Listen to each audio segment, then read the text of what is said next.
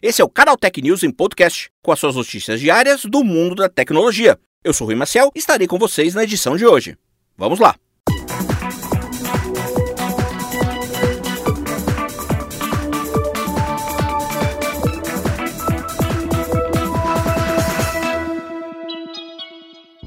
A Warner Media anunciou nesta quinta-feira que a plataforma de streaming HBO Max chega ao Brasil no final do mês de junho deste ano. O lançamento por aqui, que acompanha outros 38 países da América Latina e Caribe, marca a primeira expansão do serviço para fora dos Estados Unidos, onde foi lançado em maio do ano passado.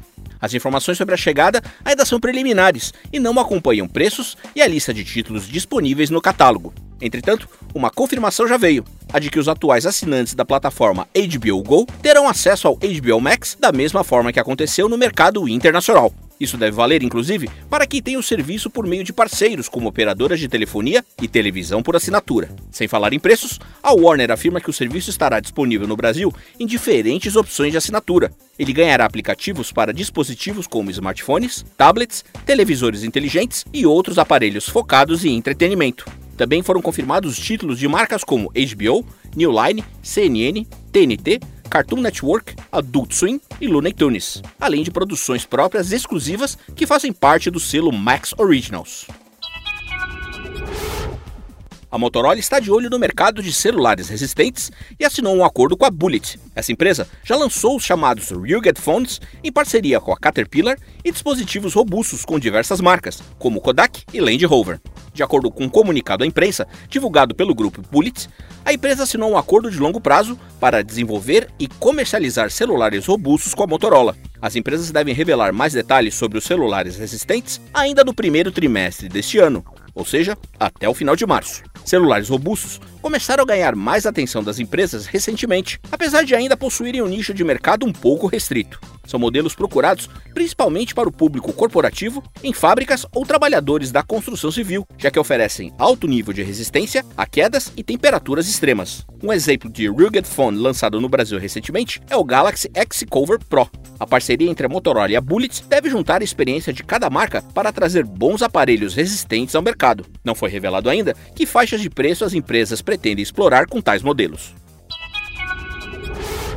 A Microsoft estaria conversando com o Pinterest nos últimos meses a respeito de uma possível compra da rede social em uma operação avaliada em 51 bilhões de dólares. As informações são do jornal Financial Times, citando fontes envolvidas nas negociações. A abordagem surgiu no momento em que as interações digitais subiram exponencialmente, principalmente nas redes sociais, devido à pandemia da Covid-19, que criou o distanciamento social entre boa parte da população. E isso beneficiou plataformas como o Pinterest, que registrou um aumento de 37% em seu número de usuários ativos mensais, pulando para 459 milhões de adeptos no quarto trimestre de 2020. A empresa disse que atingiu o recorde de 100 milhões de usuários ativos mensais também no ano passado. Além disso, desde o início da pandemia, a rede social viu seu valor de mercado aumentar em sete vezes. Com isso, o valuation da companhia está estimado em 51 bilhões de dólares. Com a divulgação de supostas negociações com a Microsoft, as ações do Pinterest subiram mais de 7% nas negociações após o expediente. Mesmo com a valorização, a matéria do Financial Times afirma que o Pinterest já sinalizou que deseja permanecer como uma empresa independente. Atualmente, seu principal gerador de receitas vem através da inserção de anúncios ao lado dos pins ou das postagens, que são implementados na rede social pelos próprios usuários. Procuradas, Microsoft e Pinterest não comentaram. A Epic Games apresentou nessa semana uma nova tecnologia para desenvolvimento de personagens 100% digitais, mas com gráficos realistas e alta fidelidade de movimento. E isso podendo ser feito em apenas uma hora de trabalho, conforme prometeu a companhia. Trata-se do MetaHuman, uma ferramenta que oferece uma vasta biblioteca de recursos para que desenvolvedores criem um personagem precisando de menos tempo de trabalho que o convencional.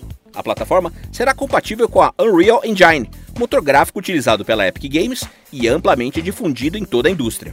De acordo com a empresa, ele permite a qualquer pessoa criar um humano digital fotorrealista e falante, cheio de expressões e completo, com pelos e roupas, em apenas alguns minutos. Para isso, a biblioteca inclui variações humanas de movimentos texturas, rostos e formatos. O MetaHuman funciona com base no desenho usando uma biblioteca constantemente alimentada com variações de aparências e movimentos humanos. Isso permite criar personagens críveis por uma interface intuitiva, possibilitando esculpir e chegar ao resultado que o usuário quiser. O projeto vem sendo desenvolvido em parceria com a Trilateral e a Cubic Motion, as quais já desenvolvem tecnologias fotorrealistas de personagens para Unreal Engine. O acesso ao MetaHuman ainda está restrito a grupos de teste, mas a Epic Games promete lançar a ferramenta completa ainda em 2021. Após publicar diversas opiniões polêmicas nas redes sociais, Gina Carano foi demitida pela Lucasfilmes de The Mandalorian ou qualquer outro projeto do universo Star Wars. O anúncio foi feito na noite desta quarta-feira por meio de um comunicado à imprensa. Segundo o comunicado, abre aspas, Gina Carano não é mais empregada pela Lucasfilmes e não há planos para ela no futuro. Mesmo assim, suas postagens nas redes sociais rebaixando as pessoas com base em suas identidades culturais e religiosas são repugnantes e inaceitáveis. Fecha aspas. Carano já vinha criando polêmicas e desagradando boa parte do público por conta de seus comentários nas redes sociais. Em postagens, a atriz já havia zombado o uso de máscaras em meio à pandemia, além de sugerir que ocorreu uma fraude eleitoral durante as eleições presidenciais dos Estados Unidos em 2020. Ela também curtiu publicações que depreciavam o movimento Black Lives Matter. A gota d'água, porém, aconteceu ainda nesta quarta-feira, quando a atriz fez uma publicação no Instagram comparando a vivência de ser um eleitor republicano nos Estados Unidos atualmente a ser um judeu durante o Holocausto. O post foi apagado rapidamente, mas a internet repercutiu o print e a hashtag FireDinaCarano exigiu a demissão da atriz. Gina Carano interpretou Cara Dune por duas temporadas em The Mandalorian e, segundo rumores, estrelaria um spin-off focado em sua personagem. Gina Carano interpretou Cara Dune por duas temporadas de The Mandalorian e, segundo rumores, estrelaria um spin-off focado em sua personagem. Agora, não se sabe muito bem sobre qual rumo sua personagem tomará. E aproveitamos esse podcast para dar uma notícia extraordinária. Começou a votação para a quarta edição do Prêmio Canaltech, que elegerá os melhores da tecnologia em 2020. E sua participação é fundamental para premiarmos aquelas marcas, produtos e serviços que mais se destacaram no ano passado. Os ganhadores serão escolhidos de duas formas: pelo júri técnico, composto por 43 especialistas e jornalistas de tecnologia de todo o Brasil, e claro, pelo júri popular, ou seja, você. Tudo para tornar o prêmio o mais abrangente possível. A votação pública vai até o dia 28 de fevereiro. Para participar, é só acessar o site prêmio.canaltech.com.br e clicar no botão Votar Agora. Você então deve preencher um breve cadastro e aí a votação é iniciada. Assim, e tem mais. Além de nos ajudar nessa missão de reconhecer os melhores da tecnologia no Brasil, você ainda pode ganhar um videogame de última geração, podendo escolher entre os novíssimos Xbox Series X ou PlayStation 5. O votante cujos votos coincidirem com a maior quantidade de vencedores nas categorias de voto popular será o grande sortudo. Saiba mais no hot site de premiação e boa sorte! E essa edição do canal Tech em Podcast fica por aqui. Nos falamos amanhã com mais notícias do mundo da tecnologia para você. Até lá!